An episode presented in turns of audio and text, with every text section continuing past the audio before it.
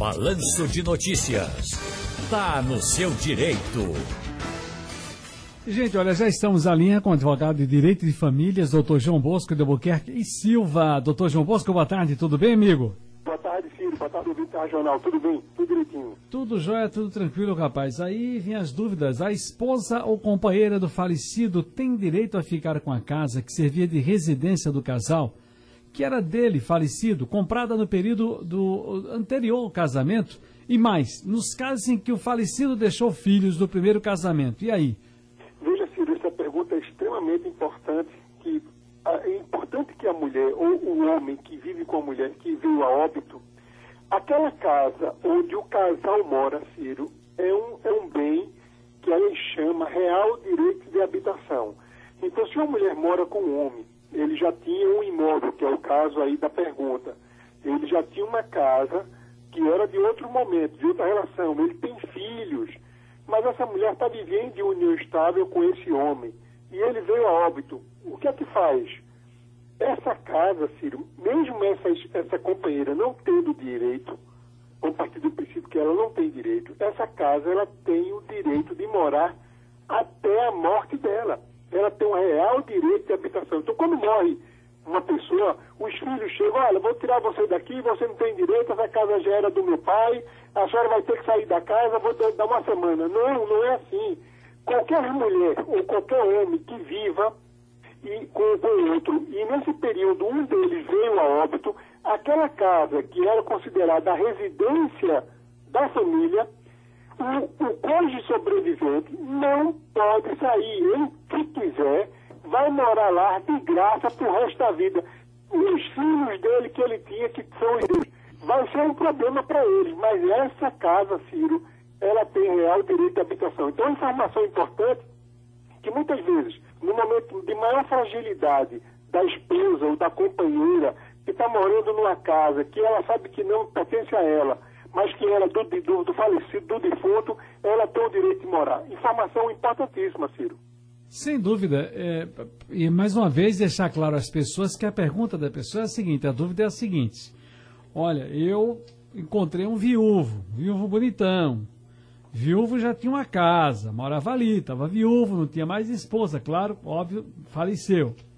Aí eu fui morar com esse viúvo, casei com esse viúvo, fui viver com esse viúvo, enfim. Tinha uma relação a partir daí com esse viúvo. E os filhos deles ali, foi cada um morar no seu lugarzinho, cada um casou, de repente o viúvo morreu. Aí ela queria saber, eu fico com a casa ou não fico? Os filhos estão tudo em cima de mim, o que é que eu faço? É exatamente isso, ela tem direito à casa também, e pode ficar morando, não é isso, doutor João? Também, ela tem direito de morar, esse é um ponto.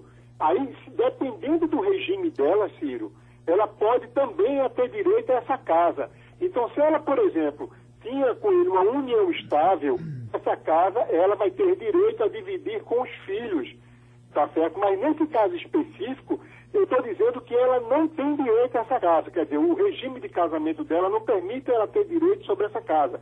Mas ela tem uma coisa que é extremamente importante, o real direito de habitação. Ela, ela pode morar nessa casa sem nada pagar, ela só pode morar, ela não pode alugar, ela não pode emprestar mas ela pode morar pro resto da vida nessa casa sem pagar absolutamente nada, Ciro. Mas aí eu, o senhor e Val, nós somos os filhos desse cidadão e nós também moramos ali, eu de aluguel, o senhor de aluguel, Val de aluguel, a gente precisa, aquele um patrimônio que o nosso pai tinha, vivia ali, e a gente precisa vender para cada um se virar, fazer o que puder fazer da vida com o dinheirinho que é arrecadar daquela venda. E aí, como é que faz, doutor João? Vai vender a casa, mas a viúva vai ficar dentro até o dia que ela quiser.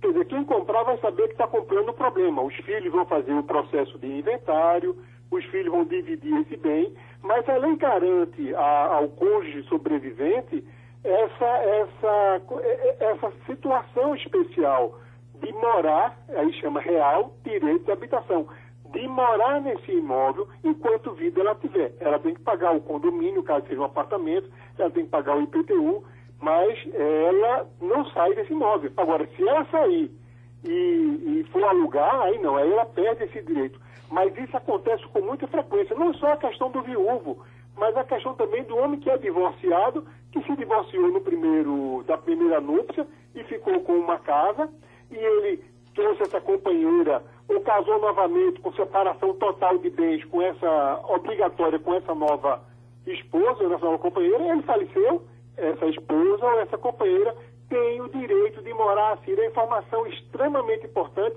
que muitas vezes os filhos herdeiros botam para fora a, a, a, viúva, a viúva não esperava essa situação, não tem para onde ir, e aí ela sabe que tem a lei que a protege.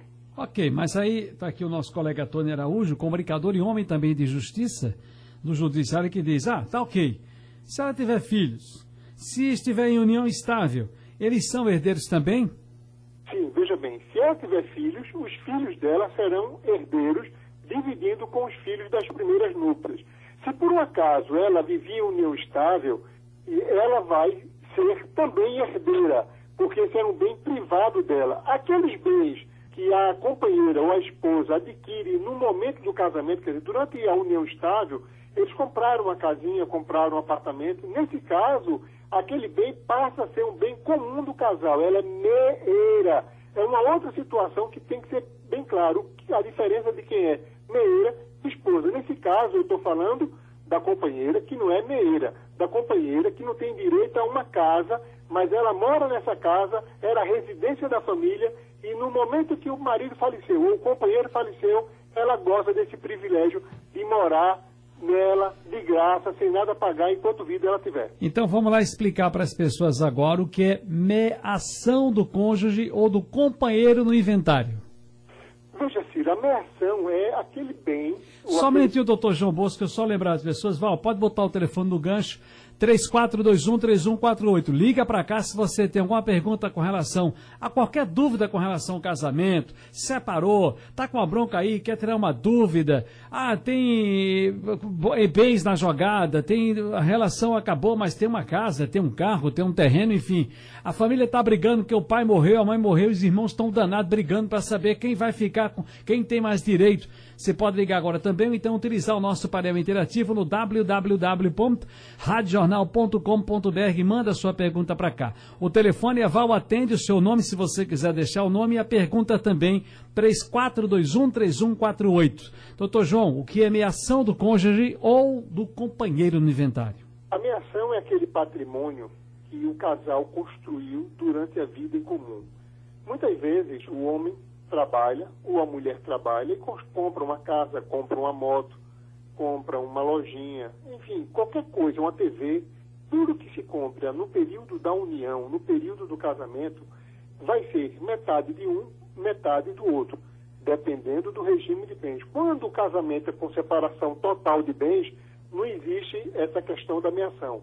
Mas a maioria dos casamentos, a maioria da união estável, Síria, na regra estabelecida, é da comunhão parcial de bens. Então, se no casamento ou se numa união estável o homem comprou uma casa, comprou um, um carro, comprou uma moto, essa mulher, mesmo ela não contribuindo, mesmo ela não dando um único centavo, ela tem direito à metade. Da mesma forma aquela mulher que trabalha, o homem não trabalha, mas ela comprou uma casinha e no momento da separação ela vai ter que dividir. Então, a ação é aquele patrimônio que foi adquirido no contexto do, de um casamento que tem que ser respeitado. Metade é de um, metade é de outro. Isso vale para muita coisa. Vale na hora da sucessão, quando o, o companheiro ou o marido falece, a mulher tem direito a ficar com o dela, a parte dela não entra no espólio porque é metade, é a meação. E nesse contexto, eh, Ciro, existe um, uma, uma dificuldade muito grande das pessoas de compreender e muitas vezes é, a, a companheira é lesada. Muito, o homem compra um imóvel, ele diz que ele é companheiro, ele diz que é solteiro na escritura, esse, esse imóvel ela tem direito à metade, mas muitas vezes ele vende esse imóvel sem consultar a companheira. Por que ele vendeu? Porque na escritura de compra e venda ele não colocou que vivia em união estável. Então, na hora de um divórcio, essa ameação, quando é união estável, quando não está muito documentada, a mulher ou aquele que é mais sabido engana o, o, o, aquele que é mais, mais simples, mais humilde. Então, tem que ter muito cuidado nessa questão da meação, Ciro. Uhum. É um patrimônio, mesmo você não botando um centavo, você não ajudou a construir, você não, não trabalhou para comprar esse dinheiro, mas você estava trabalhando em casa, cuidando da família, você estava administrando tudo. Tem direito. Qualquer patrimônio que seja comprado comprado no período estável, o outro tem direito. Escute. É Carlos, da UR6 de Bura, está dizendo aqui o seguinte. Ciro, boa tarde. Boa tarde, doutor João Bosco. E aqui no Pará Interativo. Quero saber o seguinte. O homem morou com a mulher. Teve um filho. Aí veio a separação. O filho desse casal já é casado. Agora, a mulher né, que separou do marido, a mãe dele no caso, né, não, traba é, é, é, não trabalha de carteira assinada. Ela tem direito à pensão? Veja, é, se essa mulher viveu X anos com esse homem e ela não trabalha, ela está dentro de casa, ela cuidava da família, cuidava do lar e veio a se separar, ela sim tem direito à pensão. Ela ingressa com o processo de alimentos na justiça, mostrando a sua necessidade ela vai mostrar para o juiz que era casada, que cuidava da casa. Muitas vezes a mulher não trabalha porque o homem, Ciro, proíbe a mulher de trabalhar. Mulher minha não trabalha. E na hora da separação ele não quer pagar alimentos, ele criou um contexto e depois não quer assumir. Então é importante que ela se documente dessa necessidade para apresentar em juízo. Sim, ela tem direito de receber a pensão alimentícia. Muito bem. Ah, tem uma pergunta aí, Val, ainda, enquanto falta trazendo a pergunta ali, é só para lembrar as pessoas o seguinte. É, não importa se você tem um, dois, três, quatro, cinco, seis, dez filhos. Eu acho que o que vale é a justiça. Na hora que você casou, e não vem com essa história de que você tem uma pensão alimentícia a pagar e fica. Você é homem que está me ouvindo agora pelas esquinas dizendo: eu não vou dar dinheiro para essa mulher, mulher curtir a vida dela por aí. Você tem filhos com essa mulher. Você tem o dever também de ajudar a manter os filhos que você tem com essa mulher. Perfeito, doutor João?